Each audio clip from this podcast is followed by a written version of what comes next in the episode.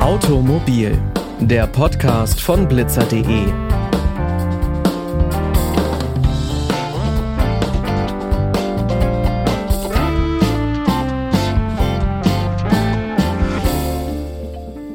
Und damit hi und herzlich willkommen zu dieser neuen Folge. Ich bin Pauline Braune und ich freue mich, dass ihr wieder mit dabei seid. Runde Scheinwerfer, geschwungener Rahmen und ein knatternder Auspuff. Was zu DDR-Zeiten ein üblicher Anblick im Straßenverkehr war, ist heute eher retro. Die Simson. Hergestellt werden die nämlich seit Anfang der 2000er Jahre nicht mehr. Simson wurde schon 1856 gegründet und hat ursprünglich vor allem Waffen produziert, bevor Simson zum Synonym für Retro-Mopeds wurde. Das Unternehmen hat durch die Weltkriege, die DDR-Zeit und die friedliche Revolution einige Umstrukturierungen und Wechsel erlebt und musste im Jahr 2000 Insolvenz anmelden. Eins hat sich aber nicht geändert. Egal ob Schwalbe, Star oder S50, all diese Zweiräder haben heute Kultstatus erreicht. Wie es zum Ende der Simson gekommen ist, wer sie heute noch fährt und wie sie trotz allem weiterlebt, darüber spreche ich heute mit Jens Jäger. Jens ist besser bekannt in der Szene unter seinem Szenenamen Pi und ist Gründer der Interessengemeinschaft Simson Club. Herzlich willkommen, Pi. Hallo. Gleich mal zu Beginn, ich komme ja aus Leipzig, daher ist mir Simson ein Begriff und ich würde auch eine Schwalbe erkennen. Aber kannst du für die Hörer noch mal kurz beschreiben, was eine Simson ausmacht?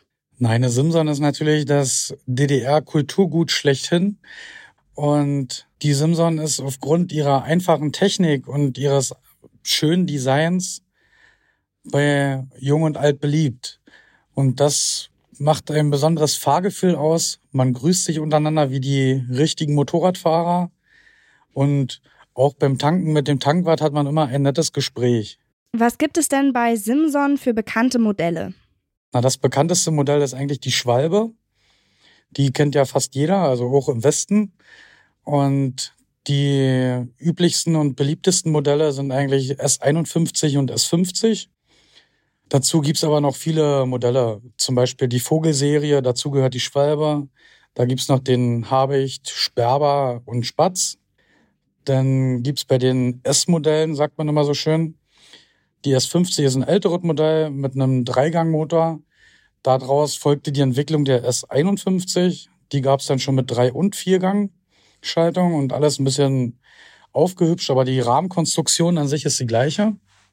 Und dann gibt's noch ganz, ganz spezielle Modelle, wie zum Beispiel das Simson Du, also ist nicht direkt von Simson. Da gibt's drei Hersteller, Krause, Brandis und Robur, glaube ich.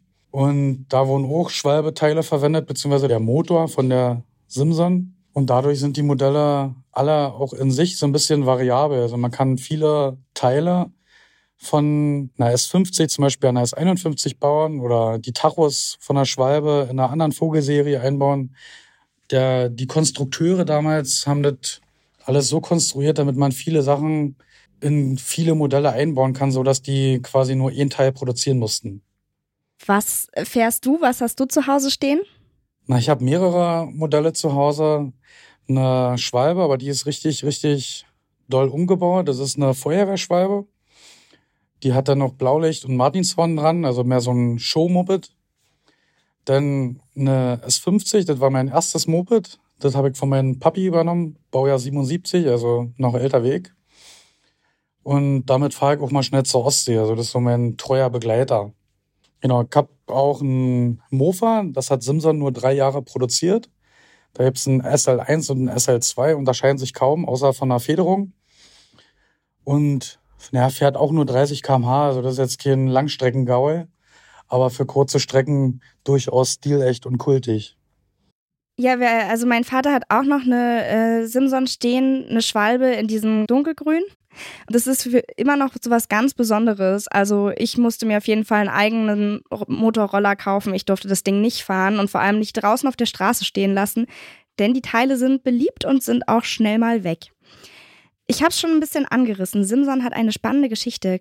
Vor allem war es ja vorher ein Waffenhersteller. Wie kam es denn dazu, dass die dann auch Zweiräder produziert haben?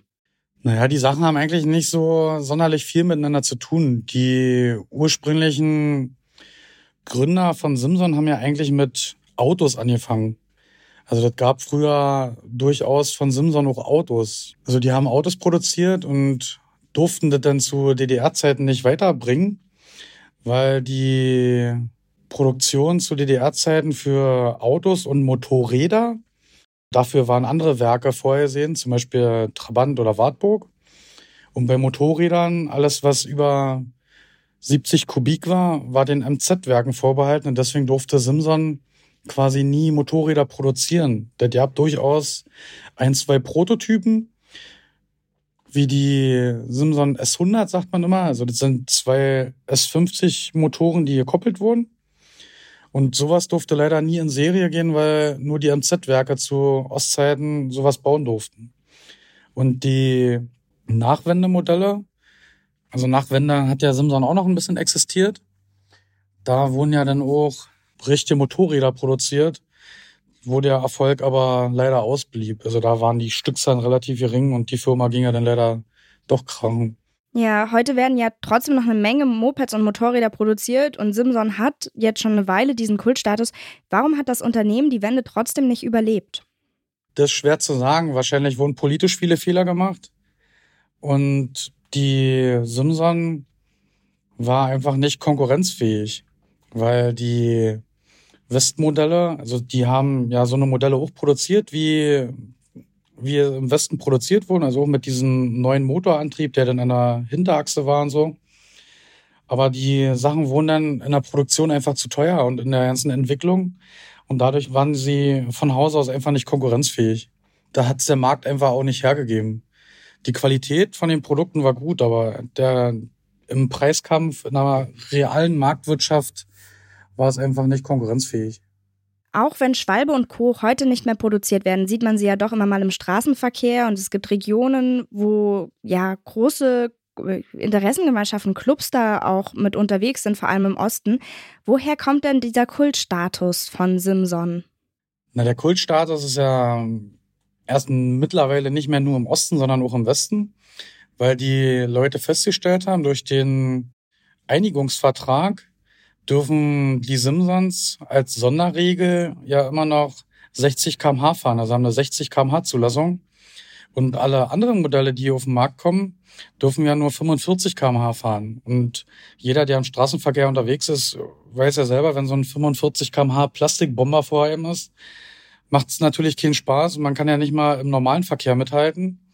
Und mhm. daher ist die Simson schon alleine von der Fahrgeschwindigkeit her viel angenehmer im Straßenverkehr. Man kann im normalen Straßenverkehr mitschwimmen und auch auf der Landstraße, die ja meistens 70 km/h bei uns ist, ist es, kann man auch noch halbwegs mitschwimmen. Da ist das immer nicht so das Problem.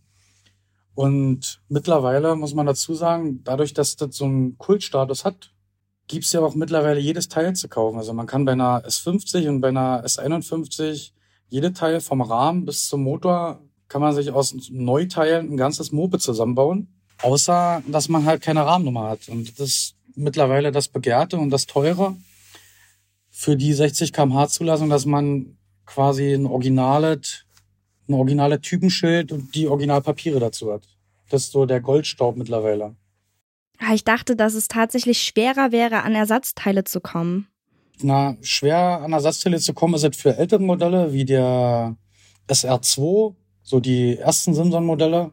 Oder bei der Vogelserie der Simson Spatz, da ist es auch schwieriger. Oder so ein KR50, der Vorgänger von der Schwalbe. Aber die neueren Modelle, auch bei der Schwalbe, bekommt man mittlerweile fast alles. Und der ist halt Marktwirtschaft, Angebot und Nachfrage. Die Leute kaufen es und es wird auch ganz, ganz viel neu entwickelt. Da gibt es mittlerweile sehr, sehr viele Tuning-Firmen, weil die meisten frisieren ja ihre Mopeds tatsächlich damit sie nicht nur 60 km/h fahren, sondern auch über 110 oder 120 km/h. Und da haben sich mittlerweile sehr, sehr viele Tuner entwickelt.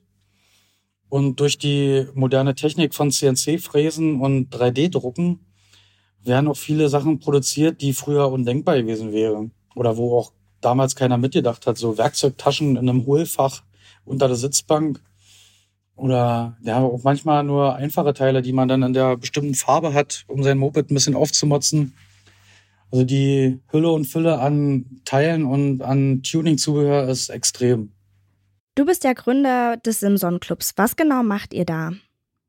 Also bei uns im Simson Club, wir sind kein eingetragener Verein und kein offizieller Club. Ich weiß nicht, wie man das sagt. Wir sind halt eine Interessengemeinschaft, veranstalten Ausfahrten, fahren zusammen zu Teilemärkten und leben halt einfach das Simson-Leben, tauschen uns aus, schrauben zusammen an den Fahrzeugen, so wie es ja. ein Verein oder ein Club eigentlich auch tut. Die Modelle waren ja vor allem in der DDR verbreitet und haben jetzt, wie du schon sagtest, in ganz Deutschland Kultstatus.